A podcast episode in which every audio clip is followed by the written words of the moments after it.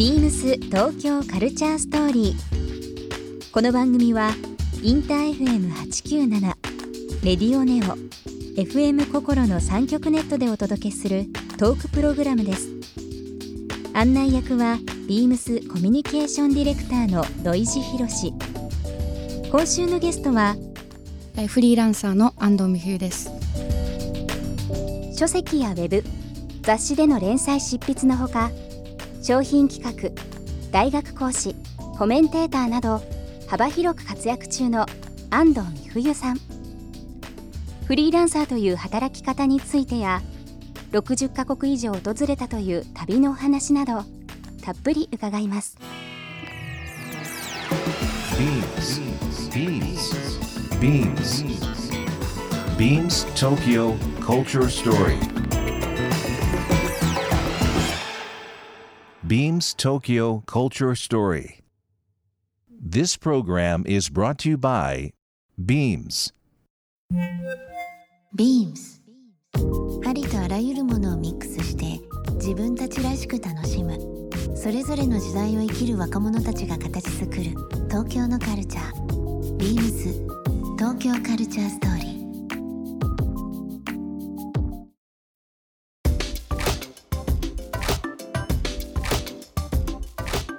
よく会社で話すことがあるんですけど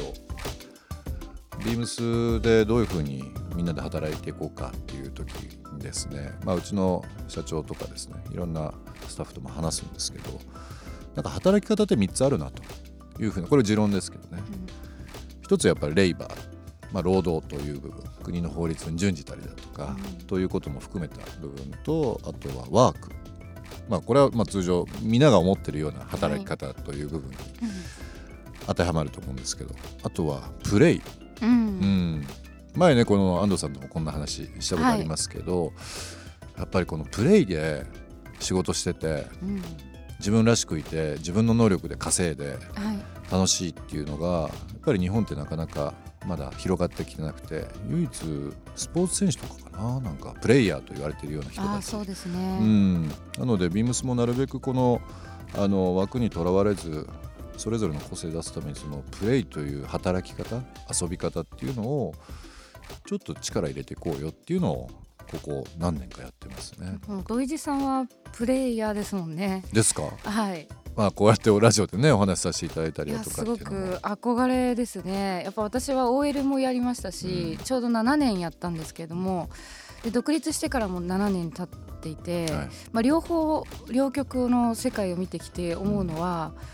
あのやっぱり組織は組織の良さがあってやっぱり大きなことができる、はい。えチームで働くということの大変さもありますけど充実感もある。でも私は今個人のプレイヤーになって、うん。まあ、個人は個人で自由度もすごく高いんですけれども、やっぱりやる仕事の規模っていうと、うん。えー当時その前職の集英社にいた時は例えば何億とかうん。の仕事ができても、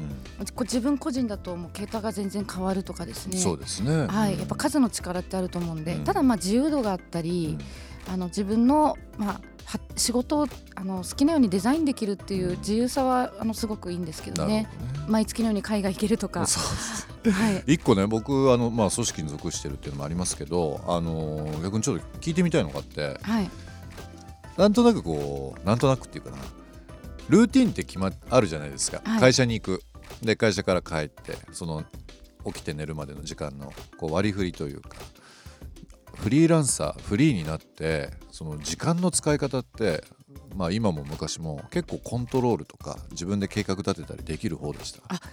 かなり細かくやる方でしたあね。やる方ですか？朝はい。大体何時に起床してた？か、はい、あの辞めた後はですね正直言ってそこがすごくだらけてしまって、なんか昼過ぎまで寝たりとかかね、うん。で毎日日曜日になったのであの OL 生活やってる時よりもお金を使うようになっちゃったんですね。あ。そうなんですか。あのやっぱり土日と平日どっちお金使うかって言ったら、うん。多くの人は土日に使う人多いと思うんですよ。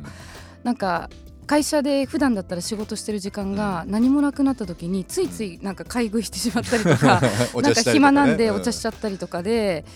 でその時これやばいなと思って、大体独立して3ヶ月後あのまだ仕事が全くなかった時に自分のその今後の行動計画人生計画をちゃんと練らなきゃっていうことで、うん、3年計画3年サイクルっていうのを作って3年サイクル。はい、はい、あの具体的に言うと3年後に自分がどうなってるか例えばどこに住んでいるか誰と仕事をしているか、えーどんな、えー暮らしをしているのか、うん。いくらぐらいあのお金を稼いでいるのかとか、うん。そういった3年後の具体的な「ハウ」っていう部分をうん。めちゃくちゃ考えてそのために1年目はこうするうん。2年目はこうする3年目はこうなるっていうことをかなり細かく行動計画にして、うん。まあ、それをずっと実行してきてるっていう感じです。それをさ悟ったというか感じたのって何かきっかけあったんですか？あのですねこれはちょっと不思議な話になってしまうかもしれないんですけれども、あの私18歳の時にあの 大学に入学してえこれまたあのかなり受験勉強頑張ったで第一志望校に合格したんですけれども勉強しすぎてなんかそれが燃焼しちゃって、うん。燃え尽き症候群みたいな感じ燃え尽き症候群になったんですよ。で大学の授業が思ったほど面白くなくて、うん。私こんだけ頑張って入ったのにそうでバックパッカーやりながらフラフラしてたんですよね、でその時に大学構内をプラプラこう退屈しながら歩いてた時うに、ん。突然ですね頭の中でパッとイメージが湧いて、うんそれがね自分が40歳ぐらいちょっと手前ぐらいのイメージえだったんですけれども、だから20年以上先ええ。当時の自分からするとええ。あの世界中を移動しながらなんかねパソコンを打ってる姿が見えたんですよ。見えたとしか言いようがないんですよ。不思議な話なんですけど、でその時にあ私こういう生き方したいここに行こうって思ったんですう、うよ、んでそこから実は逆算をしてじゃあ世界中を渡り歩くようには英語が必要だよなとか、うんで留学を決めたりとうか、ん。でああいう仕事って何なんだろうと思ってあの昔あの子供の時見ていたサザエさんのはい。伊佐坂先生って何の仕事なんだとか、横の横に住んでらっしゃった先生ですよ横に住んでね。らっしゃって自宅で仕事してるじゃないですか、うん。あとは大好きなあの村上春樹さんが、はい。ノルウェーの森をヨーロッパで駆け上げたっていうエピソードなんかで見たりして、ええあ作家だったら伊佐坂先生も作家ですようね、ん。物書きだったら、うん。旅しながらパソコン一つでいけるんじゃないかなって思ほってそれであの狙ったわけじゃないんですけれども結局集英社にあの入ってうん本に関わる仕事してってってことをその一連の不思議な経験からなんかね先に未来を先取りする感じっていうんですかね。ちょちょっと変な話なんですけど未来が先にもうあってそのためにどうどうやっていくのかっていうことを考えるようねになったプロセんですよ。スをねどういうふうにやっていくか、結構こう目先のあのハードルを自分なりに設定してこう超えていってはい。成長していくっていうパターンもありますけどなかなかその、まあ、逆の発想というか、はい。あの中長期計画まではいかないけどそのちょっと先の自己設定というのをして、はいそれに向かって最短距離で濃く何ができるかっていうような発想ってなかなか、ね。社会に出てなんかこういろんな人に会ってはい。成長していくんだったらまた別かもしれないですけど若い時にそれを経験できたっていうのはすごい素晴らしいことですよね。だからその目標を立てるっていうことは、うん。あの誰でもやることだと思うんですけども、私の中の感覚っていうのは目標は立てるんじゃなくて見えるものなんですよね。でそれはあの実際にちょっとその見えたっていうことじゃないんだけど、うん。なんかなぜか18歳の時に浮かんだうん。うん20年後ぐらいの自分の経験から目標はねなんかだんだん過ごしていくとふっと見えるようになってそれに向かって進んでる感じですね毎日。なんか近いようなことなんですけどね、はい。僕あの今安藤さんの方からそういうふうなお話を受けてちょっと今ふと思い出したのが自分もこう大きい仕事とか、まあ、仕事以外にも何かプライベートで目標立てる時最近ちょっと一個やることがあってあのマンダラートってご存知です？知ってます。これあのあれ？スポーツ選手の誰？どなたかがなんか今もエンジェルスで大活躍の大谷君がですね高校1年生の時にそれこそまあご実家近いですけど岩手の花巻東高校という高校でしたけどもあの寮に自分の目標を立てて、えープロになるまでに何をすべきかっていうのをこのマンダラの絵のように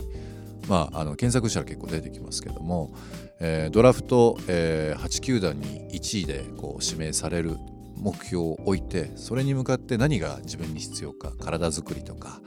えー筋トレとかただやっぱりこうメンタルを鍛えないといけないからゴミ拾いとか、えー人に優しくするとか結構こう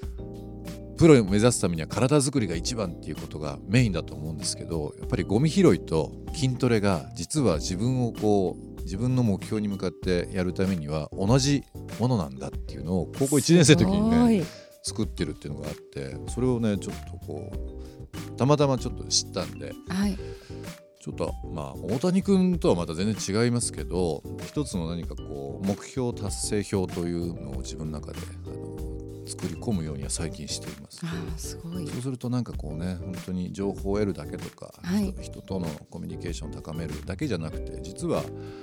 さっきあの朝方ってありましたけど、まあ、よく寝るとかよく食べるとかはい。散歩をするとかっていうのが実は全てに自分を形成する中ではつながってくるっていうのをこれ見て思ってあいいいいなと。いいですね、ビームス東京カルチャーストーリー番組では皆様からのメッセージをお待ちしています。メールアドレスは beams897 アットマークインター FM.jp ツイッターはハッシュタグ beams897 ハッシュタグビームス東京カルチャーストーリーをつけてつぶやいてください。またもう一度お聞きになりたい方はラジコラジオクラウドでチェックできます。ビームス東京カルチャーストーリー。明日もお楽しみに。ビームス。ビームス吉祥寺。荒木花江です。中学から大学までの10年間陸上競技をしていました。練習漬けの毎日だったのでおしゃれとは無縁の生活でしたがその反動でたまの休日には思いっきりおしゃれをしてお出かけするのが楽しくいつしか洋服が大好きになっていました。体育教師になる予定でしたが洋服の仕事を諦めきれずにビームスに入社し好きなものに囲まれて働ける今がとても楽しいです。でもやっぱり体を動かすことも大好きなのでまだやったことのないスポーツにもチャレンジしたいと思っております。ビームス東京カルチャーストーリー。Beams Tokyo Culture Story. This program was brought to you by Beams.